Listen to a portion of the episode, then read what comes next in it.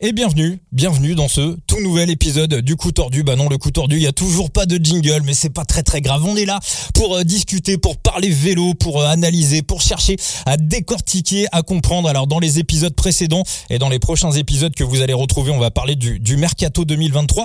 Mais on va faire une petite pause dans ce euh, mercato 2023 et même une belle belle pause pour recevoir le, le coureur, un coureur invité. Alors on avait déjà eu Antoine Besson en invité, qui avait été coureur dans sa jeunesse, qui avait était notamment 18e du Grand Prix des Nations, mais là on a on a un coureur euh, invité avec nous.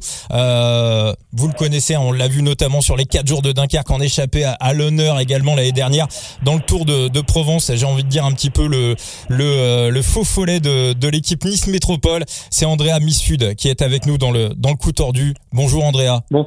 Bonsoir, bonsoir Vincent. bah bonsoir, bienvenue à toi Andrea. Alors bien évidemment pour te recevoir, on est hyper content hein, de, de t'avoir dans le coup tordu. Je ne suis pas tout seul. Je te présente Latib, alias Thibaut. Comment il va, mon Thibaut? Eh ben écoute, euh, il est un peu fatigué parce qu'il applique son adage de vie, c'est-à-dire euh, on a toute la mort pour dormir, un adage que j'espère qu'Andrea n'applique pas, sinon il va remplir sur le vélo. bon, parfait mon Thibaut. Et, euh, et puis Enzo également de retour dans le coup tordu, il est là mon Phoenix Salut, salut Vincent, salut Thibaut, salut Andrea. Ouais, ouais, cette fois j'ai réussi à lire correctement la date euh, du rendez-vous. Donc il n'y a pas de problème. c'est vrai que la dernière fois, tu avais loupé quelques épisodes parce, que euh, parce que ouais, tu avais, mal lu la date, mais voilà. Bon, on est content de on est content de te retrouver dans le coup tordu, donc pour euh, bah, pour recevoir Andrea Andrea Misfud. Alors Andrea, on va te on va te présenter un petit peu. Tu viens d'avoir 23 ans, c'est bien ça? C'est ça, c'est ça. Dans ta dans ta dernière année de de U23. Oui, oui. Parfait. Depuis deux ans, tu es, euh, à Nice Métropole, euh, après être passé par une équipe suisse? C'est exactement ça. Je suis passé professionnel au sein de, de, Swiss Racing Academy, donc en 2021. Actuellement, voilà, l'équipe a été renommée et elle s'appelle euh, Tudor. Et depuis 2022, euh, je suis au sein du, team Nice Métropole et très fier de, représenter et de porter haut les couleurs de, la Côte d'Azur et de la ville de Nice. Alors euh, là, la saison va reprendre. On a le Grand Prix de la Marseillaise qui va arriver dans dans quelques jours. Euh, J'ai envie de te demander, voilà, sortie de l'hiver, bloc hivernal, tout simplement comment tu te sens et comment tu jauges ton ton niveau de forme alors qu'il est? Je, je, dirais que voilà, j'ai un, un, niveau de forme qui, qui est en progression. Voilà, je monte en puissance là euh, ben, pendant l'hiver. Hein. Et tout simplement, euh, on, a essayé un peu d'innover au, au Team Nice Métropole euh, dans l'agencement de, de, nos blocs d'entraînement pour préparer au mieux le, le, début de saison. On a essayé de s'inspirer un peu de, de ce qui se faisait dans les, dans les grosses World Teams, euh, à savoir Ineos et Jumbo. En fait, on a essayé de placer un peu notre, je vais parler un peu technique, mais euh, on a essayé de placer notre, notre premier bloc de, de PMA en fait au tout début de l'hiver à faire des intensités. Et, après, progressivement, faire des longues sorties et, et, basculer sur le, seuil, sur le seuil et prendre de l'endurance euh, avant la reprise. Bah justement, puisque tu nous parles de cette séance, de cette cellule euh, performance de, de Nice, euh, de Nice Métropole, euh, où vous vous inspirez des, des grosses teams Jumbo, Ineos. Ineos je rappelle, hein, vous êtes en Conti, donc c'est le troisième niveau mondial. Euh, est-ce que est-ce que tu estimes que pour une Conti, vous êtes vous êtes bien vous êtes bien armé pour pour combattre? J'estime que pour une Conti, oui, on est plutôt bien armé pour euh, pour combattre. Voilà. Après, comme euh, comme tu as évoqué, on est face au World Tour, donc on, on, se bat avec nos armes et on essaye de on essaye d'être ingénieux et puis d'optimiser au, au maximum euh, les, les les moyens qui nous sont euh, qui nous sont mis à disposition. D'accord. Eh ben écoute, euh, parfait. Alors on va revenir un petit peu sur sur, sur ta carrière, sur euh, sur comment tu tu t'es lancé dans le vélo. Et d'ailleurs, il y a il y a Enzo. Bah d'ailleurs Enzo Phoenix qui a, qui a, des, des, des, des, des origines et une passion commune. Euh, des origines siciliennes, je crois bien. C'est ça? C'est ça, c'est ça. et, et, Enzo, tu avais une petite idée sur le, le sur peut-être ce qui a donné envie à Andrea de, de, de se lancer dans le cyclisme. Ouais, alors déjà, bah, merci beaucoup Andrea d'être avec nous. C'est c'est super cool de, de, prendre de ton temps avant le avant la reprise. Avec plaisir. Et, euh, et, et, du coup, je regardais un petit peu tes, tes anciennes interviews et tu cites euh, régulièrement un ancien cycliste alors des années 30-40 qui est René Vietto, qui, euh, qui est natif de ta région aussi et dont, dont tu, euh, tu vends aussi le, le livre Le Roi René qui lui est consacré. Euh, et en fait, j'aimerais savoir. Donc, j'ai cru comprendre que c'était un petit peu ton idole, enfin quelqu'un qui te, qui te parle énormément. Et, et dans quel sens, en fait, René Vieto t'a peut-être inspiré, donné envie de monter sur un vélo? Ben, je, je, je vais te répondre en, en deux temps. Euh, en fait, René Vieto, voilà, comme tu l'as, comme tu l'as justement dit, c'est, c'est vraiment un, c'est, un champion cycliste azuréen, voilà, de, d'avant-guerre et d'après-guerre. Et je, je m'identifie un peu à lui dans la mesure où c'est, c'est un Rochevillois. Donc, euh, il vient du Canet Rocheville. C'est, c'est juste à côté de Cannes. Moi, j'ai commencé le vélo euh, dans le même club que lui, euh, qui s'appelle le Vélo Club Rochevillois. Et, et puis voilà, j'ai vraiment été euh, bah, foudroyé entre guillemets quand euh, quand j'ai lu Le Roi René, où euh, où lui Nucera donc détaille euh, bah, ses routes d'entraînement, son mode de vie, son état d'esprit, et, et on peut que tomber amoureux du personnage. Et voilà, je pense que c'est un c'est un des derniers roman- vrais romantiques du du vélo. Et je pense que le le roi René, c'est enfin le roi mélancolique plutôt de son surnom, c'est un très très bon surnom. Ouais, non, en fait, du coup, si je peux poser une deuxième question, Vas-y. euh, est-ce que dans les coureurs contemporains, on va dire, de ces 30, 20 dernières années, il y en a un qui, pour toi, ressortait du lot, euh, qui t'a plus inspiré? J'a- J'avoue que là, ma question est un peu orientée, parce que j'avais lu ton interview euh, après la, la troisième étape du, du Baby Giro, où tu étais en échappé et tu avais passé euh, toute l'étape, une grande partie de l'étape à l'avant, l'étape de Cesena Pico, qui est le, le- qui était le fief de Pantani, et où tu avais dit que c'était une fierté d'avoir pu euh, réaliser une belle, une belle performance sur ces terres. Oui, c'est sûr. Voilà, pour revenir sur cette euh, sur cet épisode-là, voilà, sur sur la troisième étape. Donc là, on parle de la troisième étape du Baby Giro. Et voilà, c'était les routes, c'était les routes d'entraînement de de Marco Pantani. Et le fait est que ben, il y avait quand même euh, une ferveur dans dans toutes les bosses que j'ai rarement connues euh, sur une course.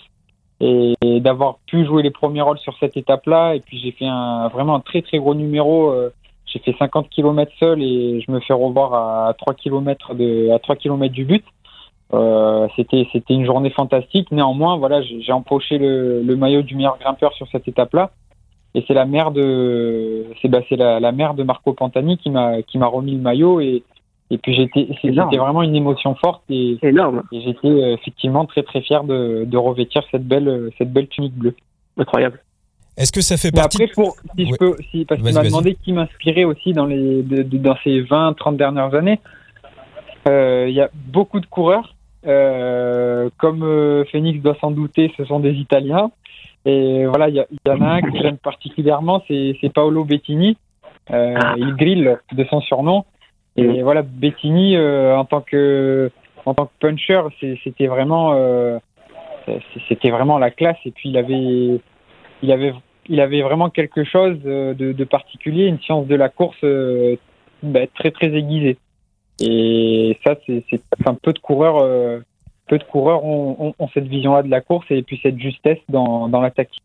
Vous allez finir Euh, euh, le- je- moi, je, je suis totalement d'accord. Je file sur euh, la carte d'Andrea, je l'achète direct. Peu importe le prix. Ah oui, parce que là, ouais, Thibaut. euh, Grâce mille. Eh oui, oui. parce que ouais, parce que voilà, on, on va le dire. Andrea, quand même, est-ce que tu es au courant que sur euh, Side Limit, donc on rappelle pour tout le monde, hein, le premier jeu de digital fantasy gaming consacré au cyclisme, est-ce que tu as quand même l'information que c'est ta carte qui se vend le plus cher? J'ai eu l'information il y a, il y a pas il y a pas très longtemps en fait on m'a envoyé des photos des captures d'écran de du site et oui effectivement j'ai été un peu un peu surpris mais bon c'est c'est c'est tant mieux ça fait de la valorisation Ouais, tu, tu remercieras le CM de Limit sur Twitter euh, qui t'a vendu comme euh, le, le vrai. Mbappé du jeu. Donc, C'est euh, vrai, à oui, partir oui, de oui, là, en pleine. Coupe du Monde. J'ai vu ça. Euh, on, on peut te cataloguer, d'ailleurs, tu parlais de, de, de Paolo euh, Bettini à l'instant, on peut, on peut te cataloguer, euh, tu, tu te mets dans quelle catégorie de coureur Grimpeur, grimpeur puncher, puncher grimpeur? Alors j'aime pas trop mettre les coureurs dans des cases mais je voilà de, de, de mes capacités et puis de, de mes qualités je dirais je dirais puncher grimpeur. T'es puncher grimpeur, donc en, en gros, le, le temps d'effort qui te, voilà, qui, te convient le mieux, c'est quoi Des ascensions de 20, 30 minutes à peu près? Ouais, à peu près 20, minutes, c'est un format où je peux être très très compétitif. Sur 20 minutes, après sur 5 minutes également. Et sur des sprints un peu longs, de 30-40 secondes aussi, euh, j'ai une bonne, euh, une bonne tolérance lactique et euh, je suis plutôt pas mal, même en explosivité du coup. Alors justement, tiens, puisqu'on est un petit peu dans l'entraînement, l'autre fois sur Instagram, j'ai vu que Nice Métropole, vous étiez en train de tourner autour de, d'un vélodrome. Il y a, vous avez des contrôles, des contrôles à montre par équipe dans votre programme ou l'exercice Non, on a fait, euh, bah, voilà, pour être, euh, pour te décrire un peu, le, bah, c'était la journée d'aujourd'hui. Hein. Euh, là, actuellement, on est en stage et puis on, profite bah, d'un bel outil qui est situé à Cannes-la-Boca, qui s'appelle, c'est l'annonce cyclable Louison Bobet, je crois. Et en fait, c'est une piste de 800 mètres qui est complètement fermée à la circulation autour d'un stade. Et donc, on, tout simplement, on a fait des petits exercices de mise en situation, de sprint et voilà pour prendre des automatismes et puis euh, et puis affiner et peaufiner la, préparation tous ensemble. Alors justement, puisqu'on est dans ta préparation, toi tu es étudiant aussi, hein, c'est ça? Oui. D'accord. Tu, tu, fais quoi comme étude d'ailleurs? Je suis en école de commerce à Schema Business School. D'accord. Et donc voilà, ça, fait un campus euh, à Sophia Antipolis, donc une école de commerce qui est bah, qui est classée dans les dans les 10 meilleurs euh, du monde. Tous les cours sont, sont en anglais et euh, c'est pour préparer un Bachelor in Business Administration, le, titre du diplôme qui est reconnu dans le monde entier. Et euh, du moment qu'on passe le TOEFL et qu'on valide toutes les matières, on obtient le diplôme. Donc je suis sur les rails et puis c'est vrai qu'ils ont un accompagnement vraiment au top et particulier pour les sportifs de haut niveau. Donc je suis dans les vraiment dans les meilleures situations.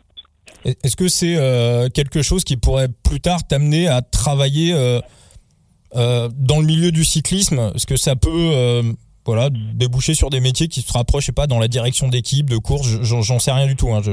Oui, oui, tout à fait. dans, le, je veux dire, dans le, dans le vélo, il y a quand même beaucoup d'opportunités bah, qui s'offrent pour un coureur qui, qui, arrête, qui arrêterait sa carrière. Là, je parle, j'ai une vision un peu plus à long terme. Euh, après, c'est pas c'est pas forcément une, obligation en soi de, de, travailler dans le vélo, mais bon, comme c'est un c'est un, un secteur qui me passionne et que j'affectionne, euh, c'est sûr que je me vois mal euh, travailler dans dans un autre secteur. Est-ce que tu estimes, là par exemple, il y a, il y a, quelques semaines, j'avais vu une interview d'Arnaud Delis qui, euh, bah, lui, bon, lui c'est très différent, il est, il est à la ferme, mais il estimait justement que le fait de d'avoir une double vie un petit peu entre guillemets coureur professionnel et, euh, et, et, travailler à la ferme, ça pouvait à terme un petit peu euh, handicaper son, son rendement en course. Toi, est-ce que tu estimes que tu serais plus performant si tu si étais entièrement dirigé à 100% sur le sur, euh, sur, sur le sport, sur le cyclisme ben, Oui et non, parce que c'est sûr que les heures que je passe, euh, que je passe en cours, je les passe pas à m'entraîner ou à récupérer. Mais d'un autre côté, euh, c'est bien d'avoir cette petite bulle là aussi.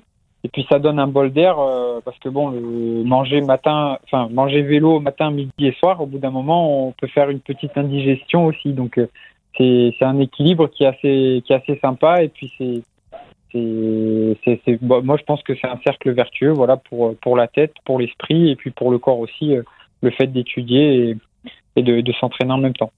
Mais c'est sûr que ça m'offre une si, voilà le jour où je suis diplômé et que j'aurai vraiment que du vélo à faire, c'est sûr que ça ça, ça me ça me permettra d'accéder un palier au-dessus et, et d'avoir une marge de progression encore euh, assez conséquente. Vu qu'on est un petit peu sur le sujet de, de l'avenir, est-ce que euh, il y a une course en particulier, Andrea, qui te plaît, soit tu aimerais gagner ou que tu aimerais au moins à tout prix y participer dans ta carrière euh, Il y a bah, il y a le Tour de France, hein, forcément, parce que c'est, on va dire que c'est la référence dans les dans les grands tours. Même si, si le Giro et la Vuelta, ça serait, enfin participer aux trois, ça serait ça serait fantastique et faire le chasseur d'étapes sur sur les grands tours, oui, je pense que ça pourrait ça pourrait bien m'aller. Et après, il y a une course qui me fait rêver également, c'est c'est Milan-San Remo.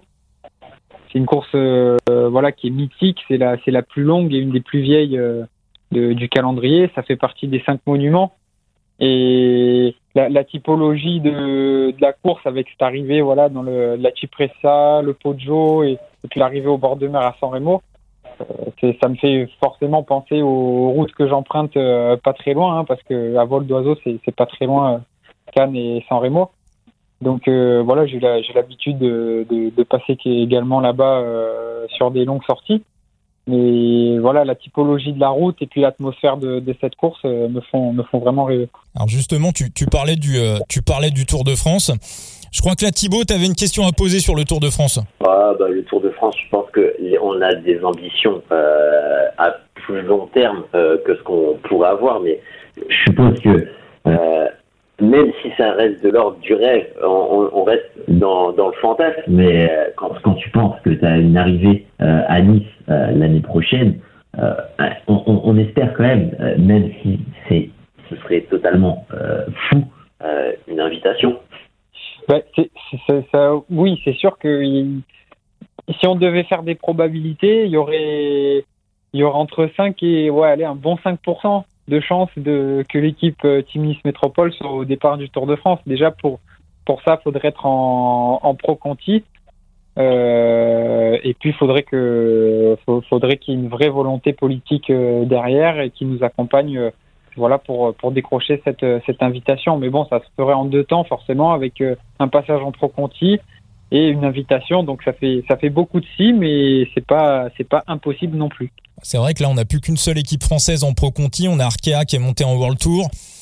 La BNB, on va pas, on va pas revenir dessus, mais euh, d'un côté, bah, comme on dit, le malheur des uns fait le bonheur des autres. Ça va peut-être, je sais pas, libérer des, des, budgets. en tout cas, moi, pour moi, je pense qu'il y a une place, euh, il y a clairement une place supplémentaire pour une Conti euh, en plus en France. Et donc, bah, voilà, à, à, à, quelques mois, un an et demi du, du Tour de France à Nice, bah oui, oui. Enfin, pourquoi pas, pourquoi pas, pourquoi pas. Pourquoi pas. Et est-ce que le départ d'Italie aussi, hein qui va repasser par Cesenatico, un, un coin que connaît plutôt bien Andrea, ça pourrait être sympa. Et eh oui, j'ai vu le tracé en plus, ça part de Florence, j'adore Florence ah aussi, et, et voilà, c'est vrai que le départ, euh, le départ d'Italie plus l'arrivée à Nice, euh, ça serait fantastico. Hein. Ah, bah, moi, ça me fait peur. Ça, ça, me fait peur dans le sens où soit ça va y avoir de gros transferts, euh, soit va y avoir une nouvelle diagonale du vide qui va être absolument infâme. C'est possible aussi, ouais. Est-ce que euh, justement on parlait de, on parlait de, de cette équipe euh, Nice Métropole. Est-ce que tu peux nous un petit peu nous, nous présenter un petit peu tes, collègues et puis euh, bah, vos, vos, ambitions? Je crois que le, le, le gros, le, le, gros arrive là tout de suite pour vous. Le, le, le main event, c'est un petit peu le début de saison. Oui, c'est ça. Le, le, début de saison, ça, ça constitue quand même un, un bloc bah, d'objectifs pour nous on évolue sur des sur des routes qu'on connaît très très bien. On évolue à domicile.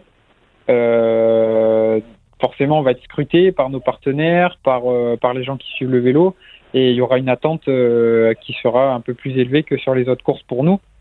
Donc, on va essayer de de, répondre présent et puis de, décrocher quelques quelques beaux résultats sur sur ce début de saison. au niveau de la au niveau de l'équipe un petit peu Est-ce que euh, moi c'est un petit peu le, le hum, j'ai l'impression qu'en fait à Nice Métropole, alors le groupe est très homogène. C'est un peu l'impression que ça donne, c'est que si on compare avec une autre conti française, par exemple euh, Saint-Michel-Aubert, euh, où on avait Jason Tesson l'année dernière, où vraiment ça toute la saison ça a roulé pour lui. On imagine que cette année ça va basculer sur Rudy Barbier, euh, donc un train, on va au sprint. Moi j'ai l'impression que vous êtes dans un état d'esprit qui est assez différent. Euh, en fait le danger peut venir d'un petit peu euh, d'un petit peu partout. Moi c'est attaque et homogénéité si je devais un petit peu décrire l'équipe. Oui c'est exactement ça. Voilà comme tu l'as dit on a une équipe qui est assez homogène. On a des coureurs qui sont qui sont un peu passe-partout et qui sont capables de se mettre en lumière dans un peu n'importe quel profil.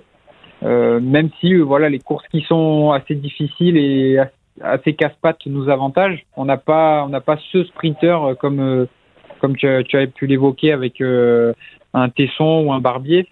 On, donc on est obligé de, de faire avec l'effectif qu'on a et puis c'est pas c'est pas non plus une volonté de l'équipe de de tout monopoliser autour de autour d'un sprinter. Chacun a sa carte tout dépend de, l'état de forme de chacun et puis de, du ciblage euh, d'objectifs que, l'équipe a, fixé à tous les coureurs. Donc euh, c'est un roulement, c'est un roulement à prendre, mais ça nous a plutôt, ça nous a plutôt bien, ça a plutôt bien marché pour nous la saison dernière. Donc on reste sur cette philosophie-là et le danger peut venir de partout, comme tu l'as dit. Vous avez recruté, vous avez trois nouvelles recrues, notamment bah, Julien Lino qui a un gros moteur. Comment se passe l'intégration des, des nouveaux coureurs super bien. Euh, on a pu faire leur connaissance dès, euh, dès début décembre et pour on, a cinq recrues et pas, et, non pas trois. Euh, pour les citer, on a Julien Lino, on a Axel Narbonne Zuccarelli qui était qui était à la VCX, qui était stagiaire avec nous en fin de saison dernière et, qui a répondu à à, à, toutes les attentes qui, qui, lui ont été fixées. Donc il a signé avec nous et puis c'est super parce que c'est c'est un coureur avec qui euh, avec qui j'ai couru euh, chez les cadets, euh, chez les juniors et, c'est vraiment c'est vraiment top pour lui, sachant qu'il allait soit il arrêtait le vélo en 2022 à la fin de la saison, soit il arrivait à faire le pas au-dessus et il a réussi à faire le pas au-dessus, donc c'est top pour lui. Euh, on a également Damien Girard qui vient du CC Nogent, qui a gagné le Tourniver Morvan en amateur. Donc c'est quand même une c'est une des courses les plus difficiles en amateur et une des plus belles aussi. Donc c'est je veux dire, ça veut pas rien dire de, le gagner en amateur. On a Larry Valvasori, qui est, euh, qui est, luxembourgeois et qui est issu du, enfin qui était issu du Villefranche euh, Beaujolais, qui est très bon grimpeur. Et on a euh, on a Jean-Louis Leny qui a, qui, a, gagné le Tour de Bretagne, qui est qui est un hmm. très très bon coursier et qui va amener aussi, bah, je pense, pas mal pas mal d'activités au, au sein du groupe et et voilà, on a on a cinq recrues de on a cinq recrues de qualité et c'est, on a deux Bretons et ces Bretons-là vont être les, les plus niçois des Bretons.